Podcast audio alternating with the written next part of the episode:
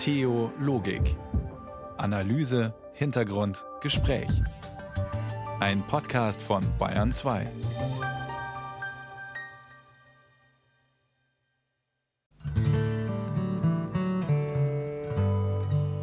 Montagabend, Theologikzeit und Zeit zum Nachdenken über Gott und die Welt mit Irene Essmann am Mikrofon.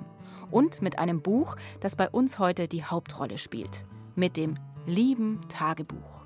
Für die einen ist es ein beste Freundin-Ersatz, ein guter und stiller Zuhörer, mit und indem wir unsere Gedanken wälzen, sie hin und her schieben, unsere Meinung ungeschminkt äußern und ohne Gesichtsverlust auch wieder revidieren können. Und für andere ist das Tagebuch einfach ein kalendarisch geführtes Notizbuch, eine Merkhilfe, Gedankenstütze, Anekdotensammlung. Total analog natürlich. Wobei wir ja auch digital unser Leben beinahe täglich festhalten. Löst Instagram vielleicht gerade das gute alte Tagebuch ab? Es gibt manche Leute, da kannst du das fast als Tagebuch sehen, einfach insofern, dass jeder Tag direkt auf den sozialen Medien nachvollziehbar ist. Aber sie stellen sich natürlich komplett nackt in Anführungsstrichen ins äh, Scheinwerferlicht und teilen ihren Alltag und ihr Leben mit der gesamten Menschheit. Das ganze Gespräch mit dem Digitaltrainer hören Sie dann später in der Sendung. Ein Tagebuch für die ganze Menschheit? Puh, meins wäre das ja nicht, wenn ich so überlege, was ich als Pubertierende in meine Büchlein mit Leineneinband und goldenem Schloss so geschrieben habe. Das war definitiv nur für mich bestimmt. Wie aber damit umgehen, wenn wir ein Tagebuch, wenn wir private Aufzeichnungen im Nachlass unserer Vorfahren entdecken? Lesen? Einfach nur aufbewahren oder aber entsorgen? Christina Dumas hat Menschen gefunden, die von ihrem Umgang mit geerbten Tagebüchern erzählen. Und das Nachdenken darüber hat sie auch dazu bewogen, noch einmal in ihren eigenen Kindertagebüchern zu blättern. Liebes Tagebuch, irgendwann wirst du von jemandem gefunden und gelesen. Ich klebe ein Bild von unserem Gatten ein, das habe ich gemalt. So sah es bei uns aus. So steht in meinem alten Kindertagebuch, das ich gerade durchblättere. Zwölf Jahre war ich damals alt. Viele Jahre liegt das zurück und ich kann mich daran kaum erinnern. Heute schreibe ich kein Tagebuch mehr, doch meine Familie ist eifrig dabei. Auch meine Mutter schreibt seit Jahrzehnten Tagebuch. Meine Schwester und ich haben uns vor einigen Wochen mal gefragt, was macht man eigentlich mit den Tagebüchern der Eltern, wenn sie nicht mehr leben? In München treffe ich die 64-jährige Caroline Topp. Sie treibt das Thema um. In ihrem Speicher hat sie beim Räumen mehrere alte Koffer mit Tagebüchern ihrer Vorfahren gefunden. Ja, vor uns liegt äh, das Tagebuch ihrer Mutter. Das ist ein Kindertagebuch. Man sieht es, es ist sehr liebevoll gemacht, von außen mit Stoff bezogen, bestickt. Es hat sogar ein Schloss. Das sind Tagebücher, die meine Mutter geschrieben hat, einmal als sie 14 war. Das sind also tatsächlich so Kindertagebücher. Dieses hier ist es 1943, da war meine Mutter 13. Die hat in Ahrensburg, das ist ein kleiner Ort bei Hamburg, gelebt. Also das haben Sie gelesen, oder dieses Tagebuch? Das habe ich zum großen Teil gelesen, wobei ich auch da wiederum vor der Schwierigkeit stehe. Manches hat sie in Sütterlin geschrieben und manches nicht. Das, was in Hochdeutsch geschrieben ist, das kann ich lesen. Sütterlin handschriftlich. Da sitze ich manchmal mit Google und schaue die Schriftzüge nach, um zu wissen, was sie dort geschrieben hat. Was ist es denn für ein Gefühl, wenn man da eintaucht in die Vergangenheit? Das Kindertagebuch meiner Mutter zu lesen war natürlich ein sehr, sehr inniges Empfinden und festzustellen, dass eben meine Mutter genauso liebesgetrieben, verliebt, also sich ärgerte, mit der Welt haderte. Das ist schon sehr interessant, wobei ich andererseits auch erfahren habe, ich habe Korrespondenz zwischen meinen Eltern entdeckt zu Beginn ihrer Beziehung und da habe ich gemerkt, das ist mir zu dicht. Das möchte ich gar nicht lesen.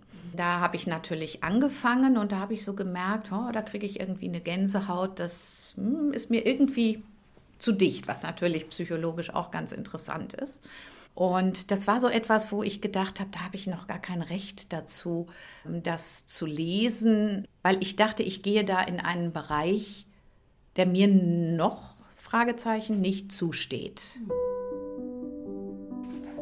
Meine Mutter ist Jahrgang 1930 und da sind auch politische Stellungnahmen, die man sehr klar erkennen kann, die also auch in einem kindlichen Zugewandtsein zur NS-Propaganda weisen. Und gerade als also Kriegsausbruch, da schrieb sie in ihrem älteren, hat sie Bemerkungen zum Kriegsausbruch gemacht. Ihre Mutter war Lehrerin und das, darauf wird auch verwiesen im Tagebuch, zum Beispiel, dass sie angezeigt wurde, weil sie keinen Hitlergruß gezeigt hat. Es werden natürlich weniger Aktionen der Familie beschrieben als die Emo also Tagebuch ist ja mehr eine emotionale Zusammenfassung. Und da, wenn eben die 13-jährige Uta vom Einmarsch in andere Länder schreibt, ist das etwas anderes, als dass sie über die Handlungen der Familie schreibt. Sie hat aber eben. Was machen Sie jetzt mit diesen Tagebüchern? Was passiert damit? Also ich glaube, der Lederkoffer, in dem ich die Sachen gefunden habe, beziehungsweise es sind insgesamt drei. Ich glaube, die werde ich jetzt einfach nochmal durchforsten, damit es nicht drei Koffer, sondern vielleicht nur noch ein Koffer ist. Ich denke, ich entscheide mich dafür, eben einen Großteil auch weiterhin aufzuheben und schiebe die Entscheidung einfach den Kindern zu, was sie dann damit machen. Und wenn es dann auf Müll ist, dann bin ich eh nicht mehr da. Wie gehe ich mit den Erinnerungen und den Tagebüchern meiner Eltern um? Vor dieser Frage stand auch die Ärztin und Malerin Maria Beikirch. Sie lebt in Oberbayern und praktiziert in München.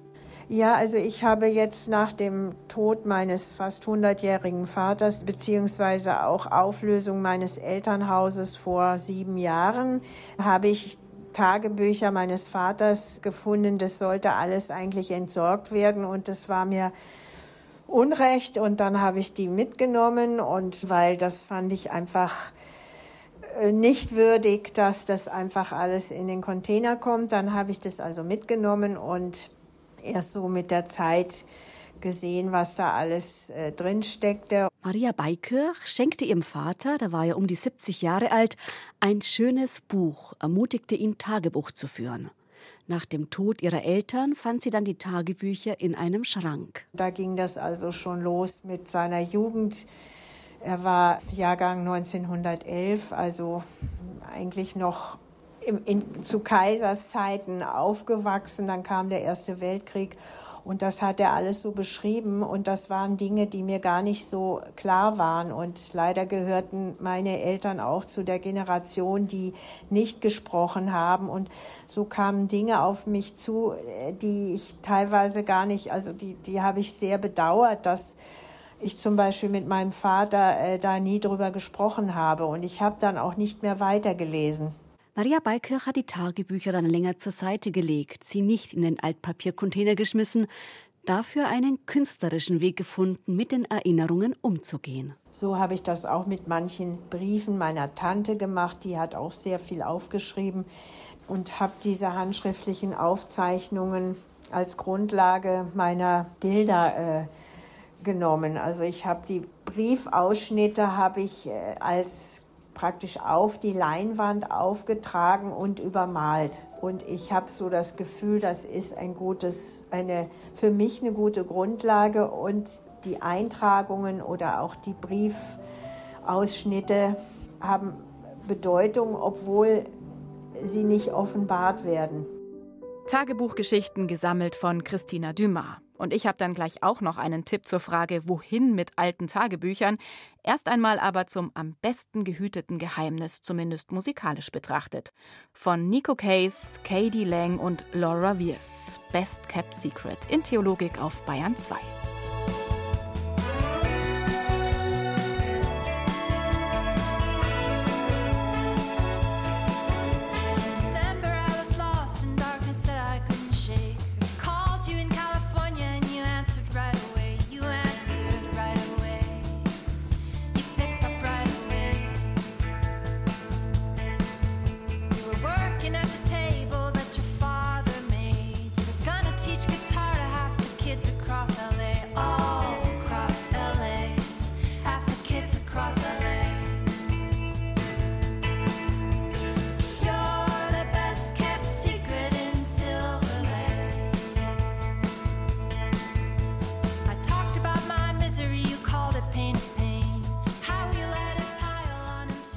Wohin mit alten Tagebüchern, die einen eigentlich vielleicht nichts angehen, die man aber ja auch nicht so einfach vernichten will?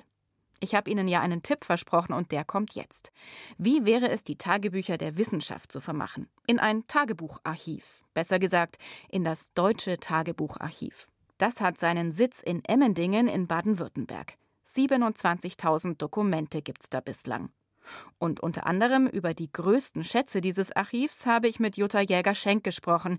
Sie ist wissenschaftliche Mitarbeiterin im Deutschen Tagebucharchiv und zuerst wollte ich von ihr wissen, ob sie denn überhaupt selbst Tagebuch schreibt. Ja, seit meiner Jugend, jetzt nicht stringent jeden Tag, aber immer wieder schreibe ich Tagebuch. Habe mich auch mal von Jugendtagebüchern getrennt, als ich noch nicht beim Tagebucharchiv war, von ein, zwei Heute ich es eher, aber es ist doch eine große Entlastung im Alltag, ab und zu etwas aufzuschreiben. Welchen Wert für die Forschung, für die Geschichtsschreibung hat es, wenn Menschen die Tagebücher, entweder ihre eigenen oder die ihrer Vorfahren, ihnen anvertrauen? Was passiert damit? Was kann daraus entstehen? Tagebücher äh, charakterisieren sich oft dadurch, dass sie nah am Alltag sind, an dem genauen Leben eines Menschen, natürlich auch an seinen Gedanken und Gefühlen. Das heißt, aus Tagebüchern ganz privater, unbekannter Menschen, die das Tagebucharchiv ja sammelt, können Aufschlüsse zum Alltagsleben gewonnen werden. Ganz alltägliche Dinge wie Wetterbeobachtung, Befinden, Essen, Einkaufen, Nahrung, Beziehungen diese Dinge, das ist etwas, was man aus der großen Geschichtsschreibung oft nicht herauslesen kann, aus Gesetzestexten oder Verordnungen oder Regierungserklärungen und Herrschaftsurkunden. Das ist ein hoher Wert. Man muss es natürlich sorgfältig einordnen. Wer hat es geschrieben, unter welchen Umständen und so weiter.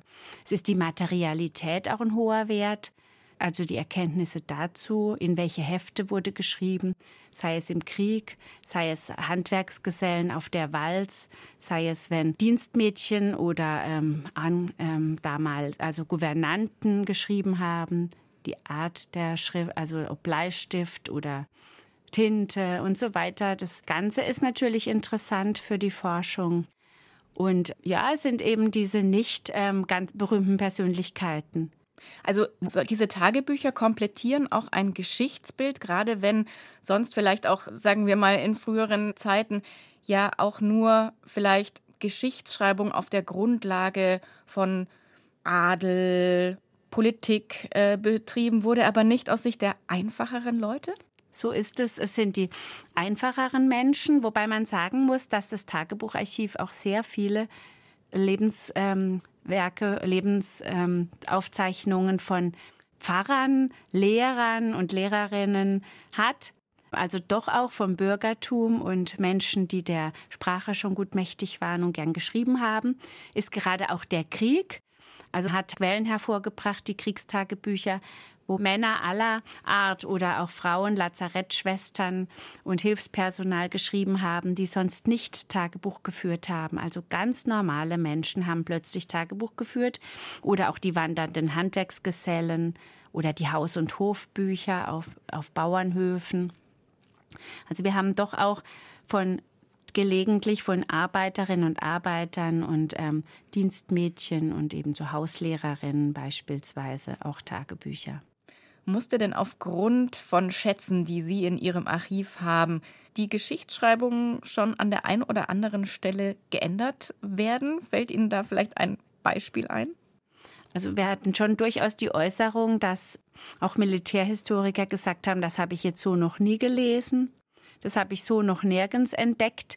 Es war im Kontext des Zweiten Weltkriegs in Kriegstagebüchern.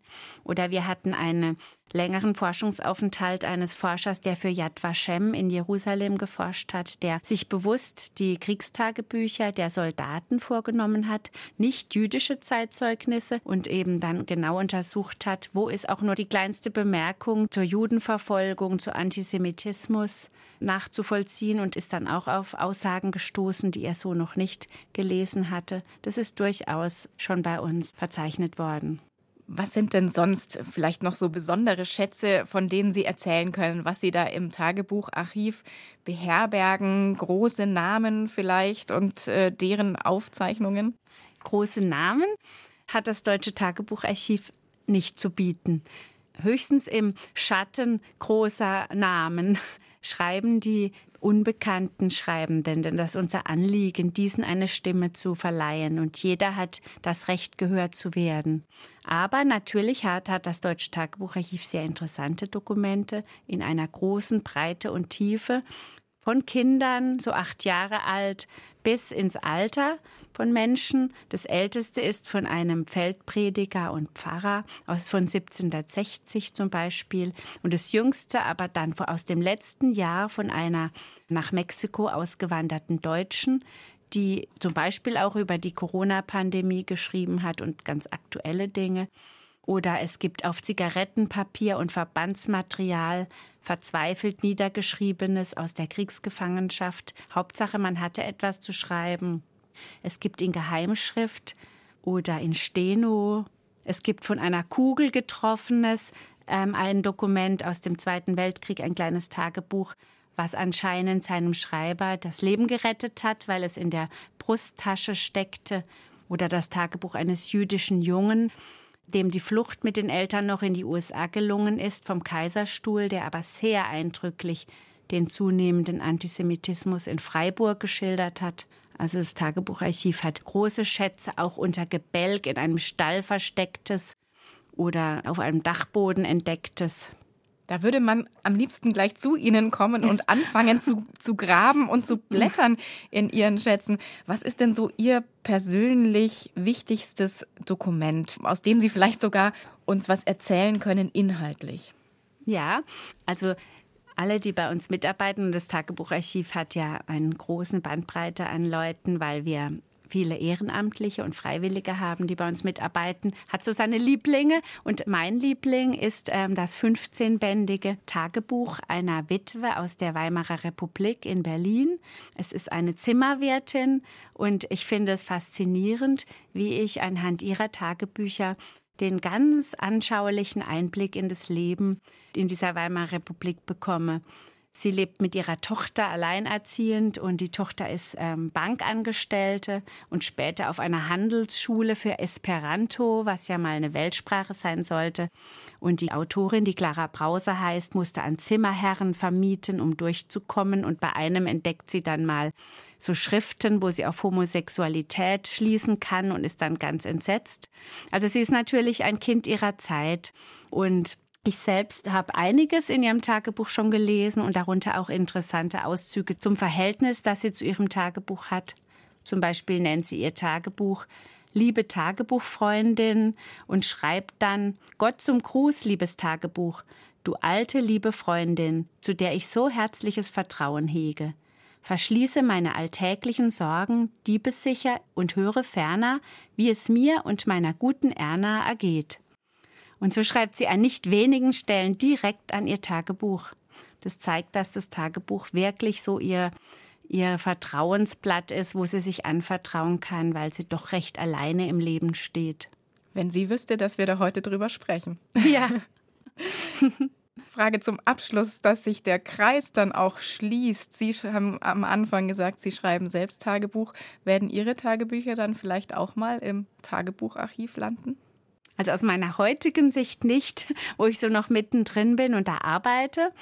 Jedoch später, was, wer weiß, was in, paar, in zwei, drei Jahrzehnten ist, das kann man nicht wissen. Und deswegen bleibe ich da offen, denn dort würde mich persönlich dann ja auch niemand mehr vor Ort kennen, nur noch dem Namen nach. Dann sieht die Sache vielleicht anders aus, weil wegschmeißen würde ich persönlich sie doch nicht so leichtfertig.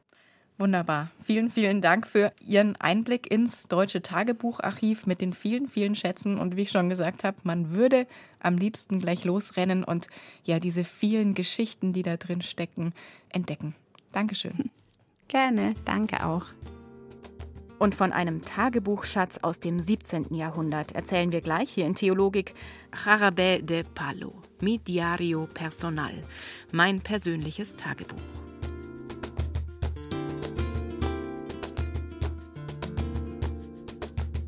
Hoy no he escrito nada, mi diario personal. No había nada personal, escribir en mi diario. Entre páginas en blanco, no he sabido que escribir, nada que decir. Mi diario personal, tan pequeño y tan legal, donde viven los recuerdos que me ayudan a vivir diario personal, con una página en blanco que no he sabido escribir. Diario personal, con frases desordenadas, muchas que no son exactas, páginas no numeradas, sin nombre ni titulares, solo efectos personales, páginas en blanco. Musik aus Spanien, genauer aus Katalonien, wo zurzeit vermutlich der ein oder andere in seinem Tagebuch notiert, was für eine unglaubliche Dürre dort Anfang Februar herrscht. Extreme Zeiten gerade in der Region um Barcelona. Und um extreme Zeiten geht es auch bei den handschriftlichen Aufzeichnungen, die einst im Kloster Andex entdeckt wurden. Daniela Burkhardt über das Tagebuch des Maurus Friesenegger über den Dreißigjährigen Krieg.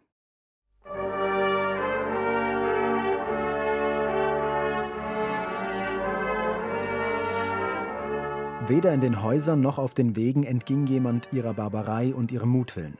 Sie raubten, plünderten und marterten, ohne zu denken, dass sie Menschen sind und mit Menschen umgehen. Ohne Unterschied des Alters und des Geschlechts banden sie die Menschen, entblößten sie ganz und schändeten die einen zu Tode, und die anderen jagten sie bei sehr kalter Herbstzeit ganz nackend von sich. Solche Bestien machet der anhaltende Krieg aus den Menschen. Maurus Friesenegger, ein Mönch aus dem Kloster Andex, hat aufgezeichnet, was der Dreißigjährige Krieg, der von 1618 bis 1648 dauerte, in seinem Kloster und den umliegenden Ortschaften angerichtet hat. Sein Tagebuch beginnt im Jahr 1627, da war er 38 Jahre alt. Sie ist eine Primärquelle, ein Zeitzeugnis, Originalton und deshalb ist sie in ihrer Unmittelbarkeit eben besonders interessant und aufschlussreich. Das, was wir als Handschrift haben, das ist sicher nicht etwas, was er so wie es jetzt vorliegt, in einem Zug durchgeschrieben hat. Ich glaube eher, dass das äh, verschiedene Bögen sind, die er dann irgendwann einmal zusammengefasst hat. Also nicht so, wie wir das klassische Tagebuch verstehen. Ich schlage ein Buch auf und da schreibe ich dann jeden Tag hinein erläutert die Historikerin und Stiftsarchivarin des Klosters Birgitta Clemens. Dass das Tagebuch heute noch erhalten ist, ist ein Glücksfall. In der Säkularisation, als das Kloster aufgelöst wurde, verschwand das Manuskript. Über mehrere Umwege und eine Familie aus der nahen Umgebung kam das Schriftstück erst 1921 wieder ins Kloster Andex zurück. Die Bedeutung des Manuskripts erkannte man zu Lebzeiten von Abt Maurus noch nicht, ist sich die Historikerin sicher. Ich glaube auch nicht, dass da im Ort Leute gewusst haben, dass er diese Aufzeichnungen gemacht hat. Das war auch kein Thema. Das ist für die damalige Zeit auch noch zu viel verlangt. Ein mittelalterlicher Mensch zum Beispiel würde nie Tagebuch schreiben, weil er sich nicht als Person verstanden hat, die für sich alleine schreibt. Das ändert sich dann im Laufe der Zeit über die Renaissance und andere Strömungen und im 17. Jahrhundert fängt es eben auch schon an, dass man einfach das, was man erlebt, dann auch für einen selber so wichtig sieht, dass man es aufschreibt. Ich denke, er wollte diese Gräueltaten dokumentieren. Das hier ist sehr stark eben auf den Krieg bezogen. Das Tagebuch von Erling und Heiligenberg vom Jahr 1627 bis 1648, wie Abt Maurus es selbst nannte, ist kein intimes Tagebuch.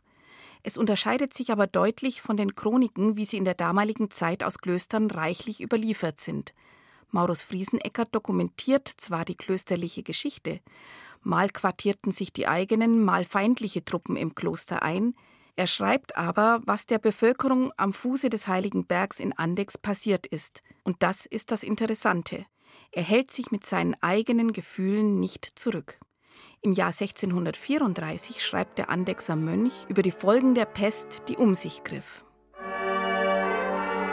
Zu Karschlach lagen acht und noch mehr Personen über sechs Wochen tot in einem Hause davon einige schon von Hunden angegriffen und halb gefressen waren. Das Übel dieser Zeiten lässt sich ohne Schauder und Entsetzen gar nicht schreiben, noch denken. Genug, dass dieses Jahr allein in Erling über die 200 Menschen elendiglich gestorben. Vorhin, in den besseren Zeiten, zählte das Dorf immer über die 500 Seelen. Zu Ende dieses Jahres waren noch 190 übrig. Zu allem dem lässt sich das Ende aller dieser Übel noch gar nicht absehen – weil fast niemand imstande war zu dreschen, kein Feld für das künftige Jahr bestellt werden konnte, So lässt sich die Rechnung noch ganz leicht auf ein noch so hungriges Jahr machen. Da denkt er nach und zieht die entsprechenden Schlussfolgerungen, die aus der Vorausschau, aber sicher auch aus der Rückschau kommen. Also wer tot ist, kann nicht bestellen, kann nicht säen, kann nicht dreschen. Das heißt im Klartext, wenn im einen Jahr nicht ausgesät wird, habe ich logischerweise im anderen keine Ernte. Und der Hunger potenziert sich immer mehr. Zur Ergänzung und Herstellung unserer Armee wurde eine Kriegssteuer ausgeschrieben. Also wurden in kurzer Zeit 4000 Pferde allein aus Bayern zur Armee geliefert. Wer hätte dies vor einem und anderem Jahr geglaubt? Unsere Herren Generale ließen den Karren ganz im Moraste stecken. Wenigst hörte man nichts als von Schlappen, Übergab der schönsten Plätze und Verheerung der Provinzen. Da indessen bei uns eine Abgabe nach der anderen zur Fortsetzung des Krieges ausgeschrieben wurde. Also das ist durchaus Kritik. Also hier kann man erkennen, dass er durchaus auch wertet, dass er reflektiert und dass er eben nicht nur seinen eigenen unmittelbaren Lebensraum betrachtet, sondern ja, das politische Tagesgeschehen. Sagt Stiftsarchivarin Birgitta Clemens. Zum Ende der Kriegsjahre verweilte Maurus Friesenegger, inzwischen Abt des Klosters, ein paar Monate in Salzburg. Seine Heimkehr nach Andex im November 1648 beschreibt er in der Ich-Form emotional.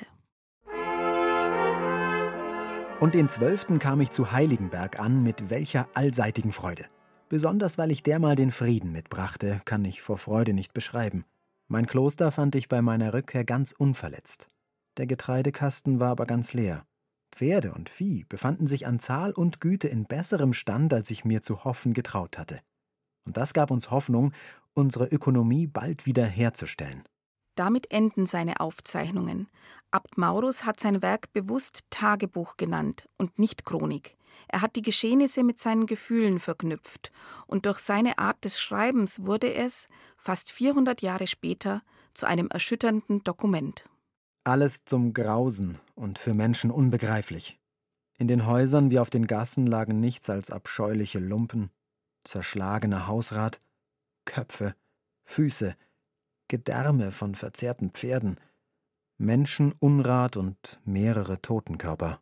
Das ist schon etwas, was einen sehr berührt und das treibt mich als auch Historikerin schon um, weil man sich da dann auch, wenn man jetzt von heute irgendwelche Fernsehaufnahmen oder Nachrichten im Kopf hat, denkt, es hat sich doch nichts geändert. Also die Menschen sind immer noch genauso brutal und genauso auch irgendwo dann nicht mehr sie selber, wenn es darum geht, ja, irgendwelche Interessen durchzusetzen. Da ist der Mensch nichts wert.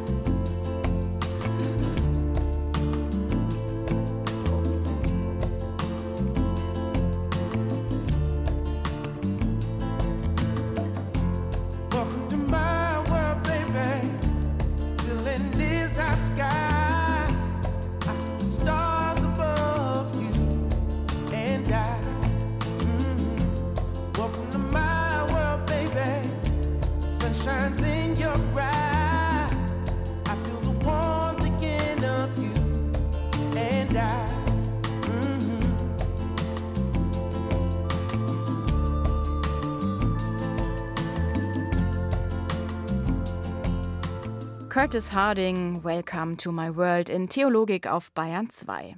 Tja, Welcome to my world. Herzlich willkommen in meiner Welt, in meinem Leben. Das könnte eigentlich über den Accounts von Influencern, aber auch Leuten, die einfach nur privat aus Spaß an der Freude alles, was sie erleben, ob Alltag oder Super-Duper-Urlaub, auf den sozialen Plattformen posten. Jeder kann teilhaben an der neuen Handtasche, dem Urlaub am türkisblauen Meer, den ersten Schritten des Kindes, am Leben der anderen. Und zwar täglich. Haben Instagram und Co. das analoge Tagebuch im schönen bunten Einband abgelöst? Katharina Zeckau über Tagebuch versus Insta-Story. Ein strahlender Wintersonntag in der Münchner Innenstadt. Zwischen den Säulen an der Westseite des Königsplatzes posiert eine junge Frau. Lange dunkle Haare, graue Jeans, cremeweiße Jacke. Michelle Polzmacher lächelt, dreht sich zur Seite, schiebt die Sonnenbrille hoch. Und ihre Mutter fotografiert sie dabei. Mit Brille, ohne Brille. Okay, zeig mal. Müssen wir gucken, ob das so passt. Ja. Oder passt vom Licht. Ja. Ich sehe nur ein bisschen aus wie die Säule von der Farbe. Michelle Polzmacher ist Fashion-Bloggerin auf Instagram, stellt aber auch bei YouTube und TikTok fast täglich sogenannten Content ein. Wenn wir heimkommen, dann gehe ich halt die ganzen Videos und die Fotos durch, sortiere aus, was mir nicht so gut gefällt. Dann schneide ich die Videos zusammen, verändere zum Beispiel die Helligkeit oder je nachdem, wie es halt gerade auch vom Licht gepasst hat. Und dann poste ich halt eins der Videos oder Bilder, die ich an dem Tag gemacht habe. Seit ungefähr zwei Jahren teilt die 22-jährige Modestudentin im Internet Fotos von sich selbst in wechselnden Outfits. Erzählt dort aber auch aus ihrem Leben, zeigt sich beim Lernen, in ihrem Bett oder beim Geburtstagsbrunch mit der Familie. Sie berichtet von Mode-Events und der Trennung von ihrem Freund, ist fröhlich auf Harry Styles Konzerten, aber auch traurig oder gestresst zu sehen. Wieso sie das tut?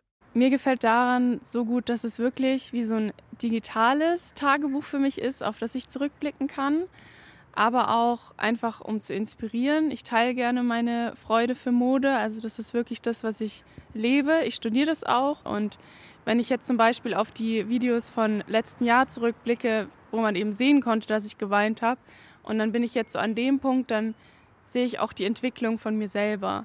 Also beides, um den Leuten zu zeigen, was bei mir los ist, aber auch für mich einfach als Erinnerung. Deswegen ja wie so ein digitales Tagebuch eigentlich. Auch Rebecca Paas hat einen Instagram-Account, auf dem sie gelegentlich ein Foto oder einen kurzen Text postet. Ein Tagebuch aber ist die soziale Plattform für sie nicht. Die 41-jährige Kulturmanagerin aus dem nordrhein-westfälischen Düren führt ein analoges Tagebuch. Das ist, wie sich das für ein klassisches Tagebuch gehört, eigentlich nicht öffentlich. Für uns macht Rebecca Paas aber eine Ausnahme. Montag. Noch vier Wochen in meiner derzeitigen Arbeitsstelle.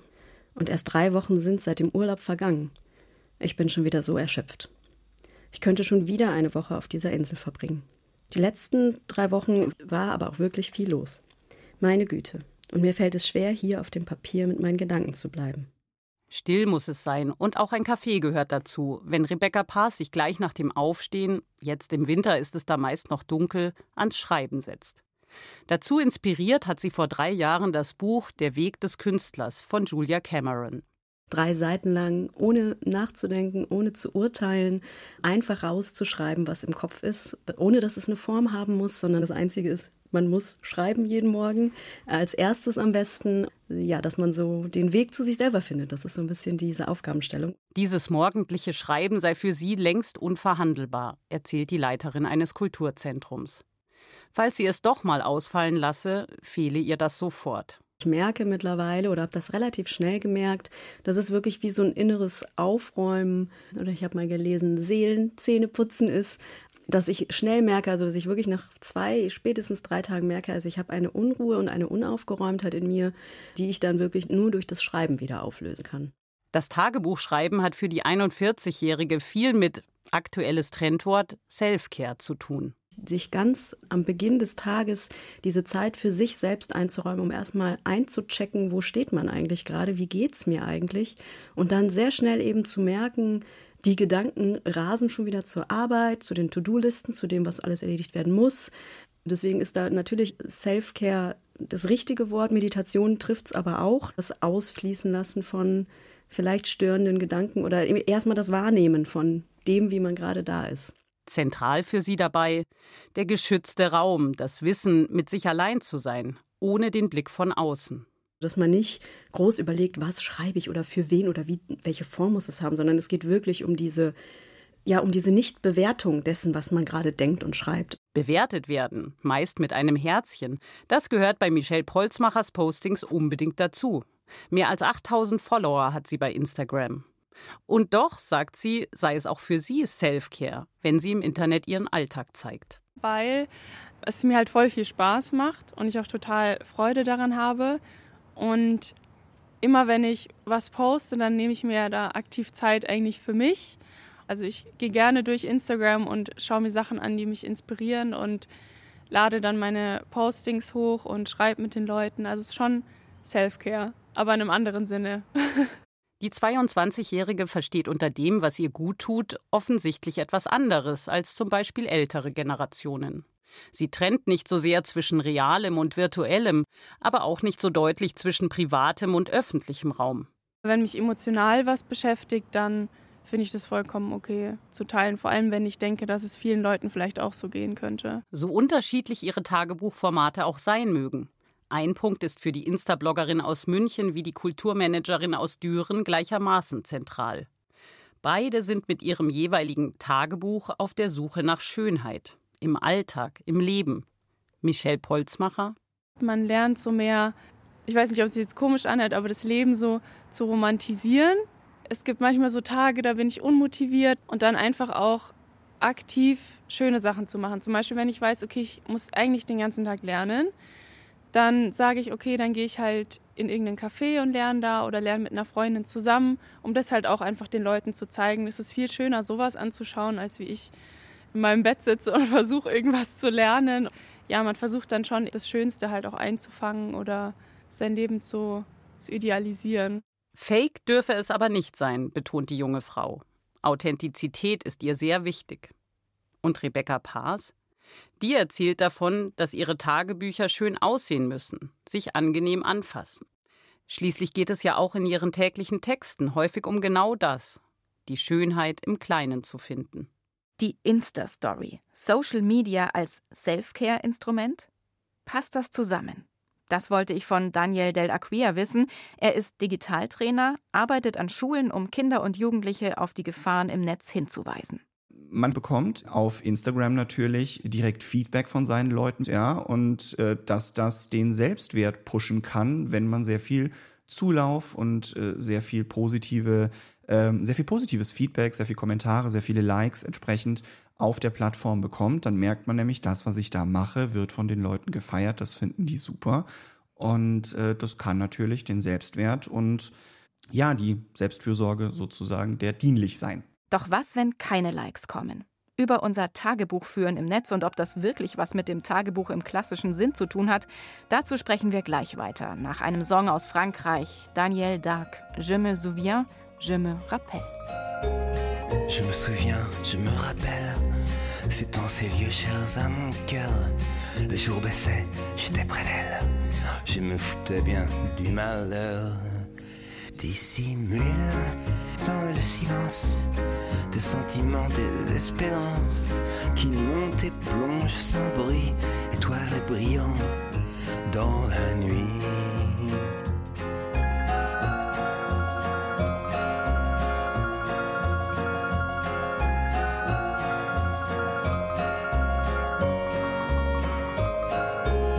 Je me souviens, je me rappelle, très doucement jouait le vent.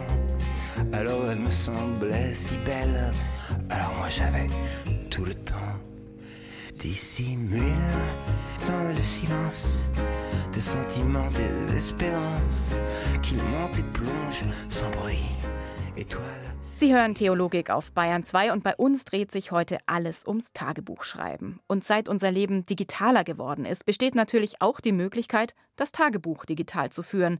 Allerdings mit dem Nachteil, dass es da nicht unbedingt heißt, liebes Tagebuch, was ich dir jetzt anvertraue, soll nie jemand erfahren, sondern mit dem Fokus, Hallo Welt, schau, was ich heute alles Tolles erlebt habe. Nur, was macht das jetzt genau mit uns? Ist das überhaupt noch Tagebuch? Darüber spreche ich jetzt weiter mit dem Digitaltrainer Daniel Delacquia. Herr Delacquia, gibt es für Sie denn Unterschiede zwischen dem klassischen Tagebuch und der Insta-Story? Beim Tagebuchschreiben geht es um das Festhalten, das Reflektieren, das äh, nochmal durchleben und damit Verarbeitenden der eigenen Gedanken und Erlebnisse. Das ist eine ganz private Sache normalerweise. Also die Leute, die Tagebuch schreiben, wollen ihre Sachen mit sich selber ausmachen. Und da ist Instagram natürlich das komplette Gegenteil davon, weil ich gebe zwar auch etwas über mein Leben preis und es gibt manche Leute, da kannst du das fast als Tagebuch sehen, einfach insofern, dass jeder Tag direkt auf den sozialen Medien nachvollziehbar ist. Aber sie stellen sich natürlich komplett nackt in Anführungsstrichen ins äh, Scheinwerferlicht und teilen ihren Alltag und ihr Leben mit der gesamten äh, Menschheit oder mit jedem, der es sehen will. Und das ist meiner Ansicht nach nicht das Ziel eines Tagebuchs. Das führt mich zu der Erkenntnis, dass ich sage, wenn man dieses Interesse hat, diese Reflexion, mit sich selber was auszumachen, auch wirklich dieses private, intime, dann hat das Tagebuch, das womöglich erstmal sehr altmodisch daherkommt, noch nicht ausgedient. Überhaupt nicht. Gleichzeitig aber die Frage, was sagen Sie denn den jungen Frauen, ist auch mein Eindruck, sind hauptsächlich diejenigen, die da sehr aktiv sind. Was sagen Sie denen denn, wenn die das so als eine Art Tagebuchersatz womöglich sehen? Wo bestehen da vielleicht auch Gefahren? Ich glaube nicht, dass es die Kinder, äh, die heutzutage auf Instagram sind, das Ganze als Tagebuchersatz sehen. Denn alles, was ich erlebe in meiner Arbeit an Schulen, mit Workshops und so weiter, mit den Kindern, deutet darauf hin, dass es eben nicht als einfach nur eine Aufzeichnung meines Lebens sein soll, sondern dass es eigentlich eine digitale Version ähm, des Selbstdarstellungsdrangs in der Pubertät ist. Ja, wenn die Kinder in die Pubertät kommen, dann ist eine der großen Fragen, die man sich stellen muss, äh, der Platz in der sozialen Gruppe. Ja, also wie gehöre ich in meine soziale Gruppe rein? Wo sind meine Freunde? Wo sind meine Feinde? Wie kann ich mich nach außen hin darstellen, dass ich akzeptiert werde und so weiter und so fort. Es geht also viel weniger um mich und wie ich mich wirklich fühle oder wie ich wirklich denke oder was ich erlebe, sondern vielmehr, wie ich als soziales Wesen in einer Gruppe von Gleichaltrigen funktioniere. Und das ist ein ganz anderer Ansatz sozusagen. Und den verfolgen die Kinder oder eine Antwort auf diese Frage wollen sie unterbewusst haben, wenn sie sich auf sozialen Medien präsentieren. Das heißt, ähm, ich habe es bis jetzt quasi noch nie erlebt, dass Kinder offen sagen würden, ich benutze Instagram als Tagebuchersatz der Reiz an diesen sozialen Plattformen, sich da auch darzustellen, ist, dass man sehr, sehr schnell ein Feedback bekommt. Gleich mal so seinen Platz ja. findet in einer sozialen Gruppe, gleich mal weiß, was kommt an, welche Haarfarbe und welches Oberteil und so weiter und so fort. Was steckt denn da eigentlich für ein Menschenbild dahinter, beziehungsweise welche Gefahren sehen Sie auch da, wie sich unser Menschenbild, wenn wir uns nur noch so darstellen und nur noch auf diese Art und Weise kommunizieren und unseren Platz in der Gesellschaft, in der Gemeinschaft finden, wie wir uns dann eigentlich entwickeln. Wenn ich auf Instagram gehe, kann ich einfach an der Menge der Likes, ja, an der Herzchen, die hinter solchen Posts äh, hinterlassen werden, kann ich ablesen, wie beliebt ich bin, wie gut das gerade angekommen ist. Das Feedback wird viel greifbarer. Aber das macht es auch schwerer, weil das einzige Feedback, was ich bekomme, ist von den anderen. Die sprechen mir meinen sozialen Wert zu. Und das ist natürlich auch ein absoluter Fehlschluss. Ein Mensch hat einen inhärenten Wert, äh, den ihn auch keiner nehmen kann. Das ist aber etwas, was die Kinder über Instagram nicht lernen. Die Kinder lernen über Instagram, alle anderen dürfen bestimmen, was ich wert bin und ich selber habe dazu nicht viel zu sagen. Das ist natürlich auch problematisch. Ein realistischeres Bild, wenn man in die Historie schaut, bekommt man ja von der Geschichte oft auch, indem man Tagebücher liest. Da wird irgendwann das Archiv, das digitale Archiv sozusagen nicht dieses realistische Bild hergeben. Aber was mich zu Tagebüchern ähm, auch nochmal bringt, Tagebücher, wenn man möchte, dass die nie gelesen werden, die kann man vernichten. Funktioniert das mit diesen Insta-Geschichten auch? Es ist auf jeden Fall möglich, die Profile so zu löschen, dass kein Otto-Normalverbraucher in Anführungsstrichen diese Profile mehr bekommt. Also das äh, ist relativ, also für jeden anderen, für meine Freunde, für meine soziale Gruppe, für Menschen im Internet etc., ähm, ist es dann nicht mehr möglich, die Inhalte, die ich auf meinem Profil damals geteilt habe, noch einmal wieder zu bekommen. Heißt es dann äh, Finger weg von Instagram oder den sozialen Medien? Ähm, soziale Medien sind äh, wie alle Werkzeuge, wie alle ähm, Möglichkeiten, die wir heutzutage haben, nicht nur übers Internet, sondern alle Erlebnisse, die wir machen, erstmal äh, moralisch weder gut noch schlecht. Es kommt immer darauf an, wie man sie verwendet. Und natürlich haben solche Elemente ähm, Gefahren und wir müssen uns immer über die potenziellen Gefahren solcher äh, Plattformen, solcher Werkzeuge etc. bewusst sein, weil nur dann können wir wirklich kompetent damit umgehen. Aber wenn wir das können, wenn wir die Gefahren kennen, wenn wir die Sachen, die wir auf Instagram sehen, auf Instagram teilen etc., in den richtigen Kontext setzen können und unter den richtigen Voraussetzungen, dann steht eigentlich auch nichts dagegen, die Vorteile der Plattformen zu nutzen. Also zum Beispiel die Möglichkeit, eben schnell viel mit äh, sozialen Kontakten in Kontakt zu bleiben, ähm, sich Feedback zu holen, was ja grundsätzlich erstmal nichts Schlechtes ist. Eigentlich ist es so, jede jedes Werkzeug, jede Handlung, die ich tue, kann potenziell gut oder schlecht für mich sein. Wenn sich jemand den ganzen Tag nur in sein Zimmer zurückzieht und Tagebuch schreibt und nur mit sich und seinen Gedanken alleine ist und niemals raus in die Welt geht und soziale Kontakte, Kontakte knüpft, Entschuldigung, ähm, dann wird das wahrscheinlich ähnlich schädlich für den Menschen sein, als wenn er total unreflektiert auf Insta alles von sich preisgibt. Das Mittelmaß muss gefunden werden. Wie so oft im Leben. Vielen, vielen Dank. Dankeschön und einen alles andere als mittelmäßigen, sondern noch interessanten und erfreulichen Abend und vielleicht ja auch noch ein paar gute Gedanken für Ihr Tagebuch wünscht das Theologikteam von heute. Irene Essmann am Mikrofon sagt Danke fürs Zuhören. Und das letzte Wort hat heute einer, der schon mal Markus Söder war, aber auch sonst als Schauspieler und Kabarettist schon in so einige Rollen geschlüpft ist. Stefan Zinner gibt Einblicke in seine Gefühls-, Gedanken- und Glaubenswelt. Was glaubst du? Ah, ich glaube, eine gewisse Art von Energie, dass eine gute Energie irgendwo hingeht. Ah, religiös bin ich nicht, aber ich glaube, dass wenn man, wenn man sich positiv einbringt, dass das eine gewisse Wirkung hat, eine gewisse Strahlkraft. Was liebst du? Ich liebe meine Frau. Und das ist wunderbar. Und das langt ja auch. also ich glaube, wenn man Liebe versucht zu definieren, das haben schon sehr viele Schriftsteller und Filme mal versucht, ab und zu klappt es vielleicht ein bisschen. Ich konnte es nicht. Ich spür's. Was hoffst du? Hoffnung. Zukunft ist immer hoffen. Immer weiter. Auch es ist sehr familiär, dass meine Kids gesund bleiben, dass wir gesund bleiben. So kleine Sachen. Wenn das in Erfüllung geht, dann ist es gut. Die Hoffnung hätte ich. Und der letzte Gedanke vor dem Einschlafen? Äh, gestern war es, ich muss einen Steuerberater anrufen. Also sehr unterschiedlich, von äh, fachlich, sachlich bis emotional. Also äh, gestern war rein monetär. Vorgestern äh, habe ich mir gedacht, der Kollege Ringelstädter hat meine Merchandising-Artikel im Kofferraum. Den muss ich auch rufen. So wie es kommt.